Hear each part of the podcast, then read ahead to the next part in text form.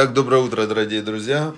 Всем доброе, добрейшее, веселейшее, прекраснейшее, прекраснейшее утро. Ходыштов. Сегодня Рош Ходыш. И мы продолжаем изучать Тору. Продолжаем мы изучать Тору. Что-то сегодня очень лохмато выгляжу. Значит, продолжаем изучать Тору. Это самое главное. Знаете, наступает осеннее время, и в осеннее время самое лучшее, что можно сделать, это тепленько одеться и начать изучать Тору. Что еще можно сделать в осеннее время хорошего вообще в этом мире? Скучно. И на улицу выходить не хочется. Осень наступила. И мы садимся, берем себе, видите, хорошие книги, Тора с Малбимом, Берешит, открываем и читаем о том, как работает мир – как работает мир, мы читаем, как он устроен, что в нем делать, изучаем.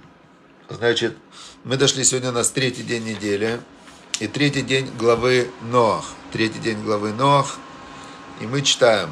«И был потоп 40 дней на земле, и умножились воды, и поднялась, поднялся ковчег, и поднялся над землей». Как мы знаем, Всевышний сказал Ноху, что только ты останешься из всего человечества, а всю, всю, все живое я сотру. И как раз, как раз это был месяц Хишван. Вот сейчас начинается месяц Хишван, правильно Юрий Сахно пишет, Рошходыш Хишван. И это было дело в Хишване. Потоп начался, насколько помню, 17 Хишвана. И Вайкберу Амаем. И усилились воды. Начался огромный, огромный ливень. И умножились воды очень-очень на земле. И поднялась, э, поднялся ковчег над, над водой. Да? То есть это был как корабль, он, он поплыл, когда поднялась вода. А воды поднимались дальше, дальше, дальше. И покрыли они все горы. Представляете? Все горы они покрыли. 15 локтей выше самой высокой горы. Значит, э, рассказывает нам устная Тора предание, что когда воды поднимались, поднимались, поднимались воды, то люди поднимались вместе с ними, люди были тогда очень развитые, мы знаем, и они поднимались уже на самые высокие горы, потом они залезли на деревья, потом были те, которые плыли на кораблях, но вода была настолько высокая, настолько бурлящая, что когда вода поднялась на 15 локтей выше высоких гор, все, все погибли, утонули, животные, люди, все утонуло.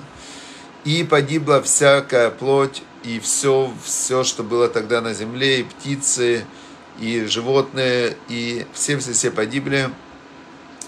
Значит, вот это мы находим сейчас кости всяких динозавров, это вот как раз осталось, оно под землей видно, они уже были в то время, эти кости. Все, в чем был дух жизни, все это умерло. И стер все, знаете, есть такое слово на иврите, аякум. Якум это Маша Каям, то, что существует. Все существующее, все мироздание он стер, что было на, на земле. От человека до домашних животных, ну, всех-всех он стер. Значит, и остался только Ноах и те, которые с ним в ковчеге.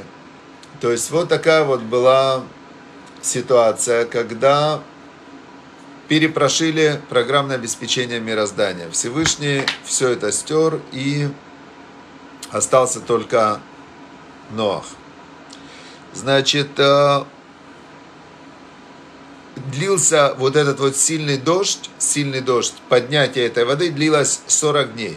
Мы видим здесь очень интересно, что цифра 40, она она 40, например, 40 недель находится человек в животе у матери. 40 недель. 40 дней, на 40 день попадает душа в зародыш, да? А, то есть 40, вот это 40 дней был Машарабейну на горе Синай. 40 дней он получал Тору. То есть мы видим вот эта цифра 40, она везде просматривается. Значит, через 40 дней закончился вот этот ливень. И Остановился он. И дальше Ваяшув Амаем Алярец, Алох Вашув Ваиксеру Амаем Микце Хамишим Вемеатьем. и 150 дней было все покрыто водой. Значит, 40 дней поднималось. 150 дней было все покрыто водой. И, и начала потом все маем, вода начала убывать, убывать, убывать, и на седьмой месяц, 17 числа, опустилась, то есть 150 дней потом вода начала убывать. Видите, 150, 40 плюс 150 плюс 150, 340, уже почти весь год. Почти весь год уже все это продолжалось. И получается на 340 год осел ковчег на горе, знаете, на какой горе? На горе Арарат. Представляете, прям написано в Торе. Значит, э, показались горы, вот, на седьмой месяц, 17 числа месяца Аль-Арей Арарат. Есть гора Арарат, и говорят, что сейчас там нашли какие-то, есть со спутника, видно остатки этого ковчега. В общем, осел ковчег на горе Арарат. И вода была, ну еще вода была на горе, он как бы осел, это как корабль был огромный, осел он на этой горе, но земля еще была покрыта водой. И было, когда прошли еще 40 дней после того, как ковчег осел, а, открыл Ноах окно, наверху было окно, и послал он ворона. И ворон полетал, полетал, полетал и вернулся. Задают вопрос, а почему ворона он послал? Почему именно ворона? Есть в устной торе на это два объяснения. Первое объяснение такое, что все животные и люди в ковчеге, они не, а, не размножались, они не занимались отношениями, потому что мир погибает, и они все были отделены друг от друга, даже птицы, даже все, у всех в, в это время от, остановился процесс размножения, потому что если бы они начали в ковчеге размножаться, то, естественно, никакой бы ковчег не выдержал. Единственный, кто нарушил этот запрет, это был ворон. И у ворона уже родились дети, там появились маленькие воронята. И э, поэтому не было страшно выпустить ворона, потому что если бы этот ворон погиб, то, то тогда все равно этот э, вид не исчез бы. И его, его дети уже были, в, у ворона были дети. Это первое такое простое объяснение, почему именно ворона. Второе объяснение, что Ворон – это такая птица, которая участвует в, в разных э, обрядах магических колдовства. И ворон, он э, какой-то, то есть э, те люди, которые понимают в магии, они, глядя на то, что делает ворон, им что-то открывается. Ворон – это как такой, э, как сказать про ворона – в общем, ворон это знаковая птица, знаковая птица. Он его отпустил ворона, чтобы получить какой-то знак через этого ворона. И ворон вернулся. Это второе объяснение. А, значит, прошло 7 дней, и он, отпу... и он послал Йону. Йона это голубь, мы знаем. Голубь мира. И сейчас мы узнаем, почему вот рисуют голубя с оливковым листиком. Это как раз здесь написано в Торе, что ворон потом вернулся с оливковым листиком. Но когда задают вопрос, почему именно а, потом он отпустил э, в голубя, то вы помните, написано было, что чистых животных взяли по семь в ковчег. Так у него было семь, семь у него было голубей, и, значит, с голубями можно было отпустить, не было страшно, что даже если бы один погиб, вид бы голубь остался. Голубь полетал, и такая известная фраза «Велом отца Йона Манох» не нашел э, Йона себе э, место для отдыха, да, он не, не мог, э, не нашел он себе место, где он мог остановиться, этот голубь. И, значит, вернулся он тоже в ковчег. Еще была вся земля покрыта водой. Значит, прошло еще 7 дней. Тоже мы видим интересная цифра 7, она тоже проглядывает везде. 40 дней, 7 дней, мы видим, что вот эти вот циклы, 7 нот, 7 цветов радуги, то есть все это каким-то образом завязано на цифру 7. И, значит, э, послал он его через 7 дней опять, этого, этого голубя. Значит, э, И вернулся голубь вечером, и у него листочек оливкового дерева во рту. То есть он в клюве принес листок оливкового дерева. Знаете, вот этот нарисован, по-моему, даже на знате ООН, нарисован голубь вот этот с оливковым деревом, это отсюда они взяли. И узнал Нох, что закончилась вода на земле. То есть, если уже появился листок оливковое дерево, значит, уже закончился потоп. Вайхаль от Шиват Ямим Ахирим. Он подождал еще 7 дней.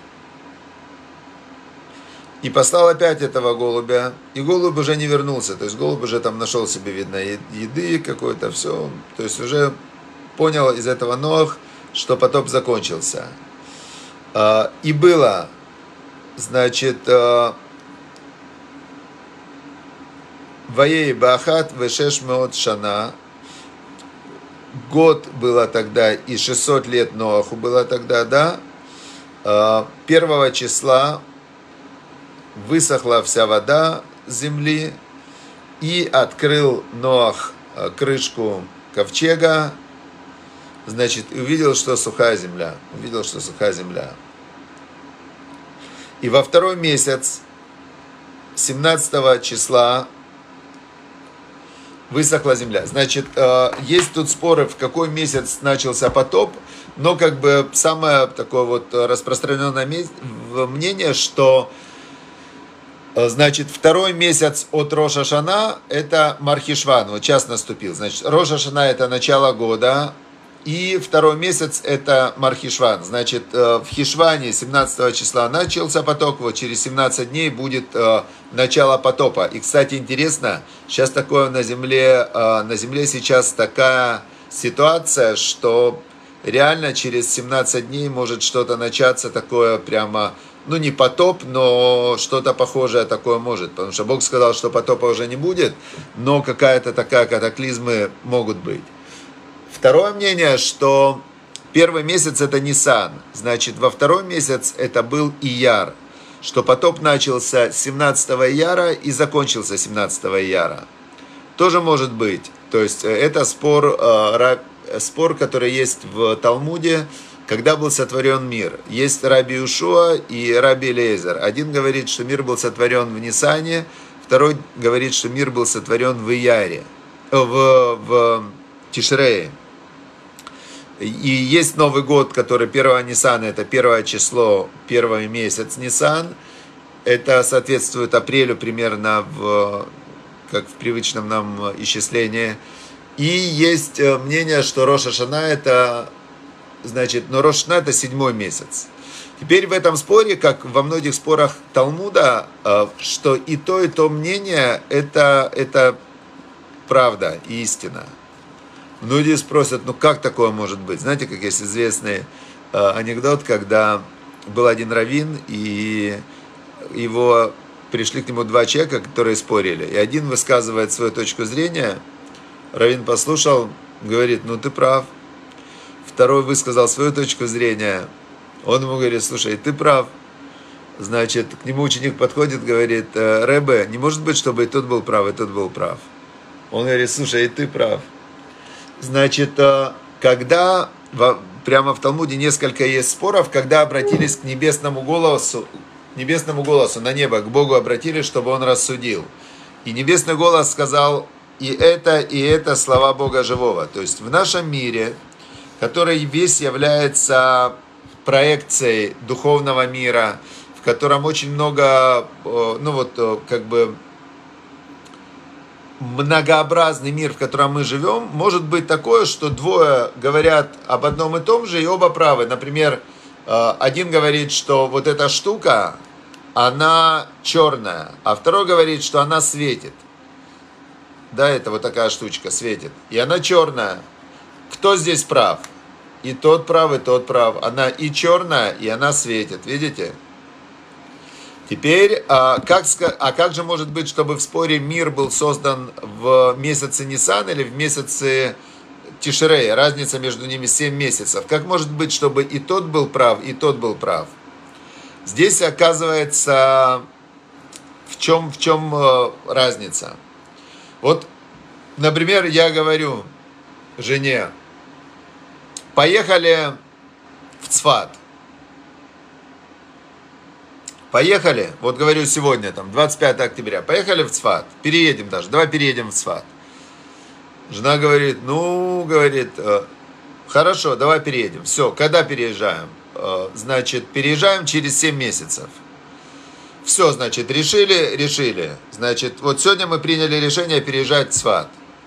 Значит, и начали готовиться к выполнению этого решения и переехали через 7 месяцев. Когда а, когда мы переехали в ЦФА. Если смотреть по решению, то мы переехали сегодня. То есть мы сегодня решили переехать. Если смотреть по факту перемещения, то мы переехали через 7 месяцев. То же самое с миром. Когда, а, когда по-моему, Раби Ушуа говорит, что в Нисане, в Нисане Бог придумал мир. То есть он как бы появилась идея создания мира. Но мир появился в Тишрея. Понятно, да? И тот, и тот прав. Когда человек, а, мы говорим, когда день рождения человека? Многие могут сказать, что день рождения, когда он вылез из живота. Это его родили. Но, возможно, создание человека тоже надо праздновать за 9 месяцев до этого, когда соединилась яйцеклетка с его э, сперматозоид с яйцеклеткой, когда он зародился, он стал зародышем. Это его момент его появления. Почему мы не празднуем этот момент? То есть это момент, когда он появился. То, что он вылез из живота через 9 месяцев, в принципе, разница небольшая. Он в животе был или вылез из живота. Э, теперь понятно, да, идея?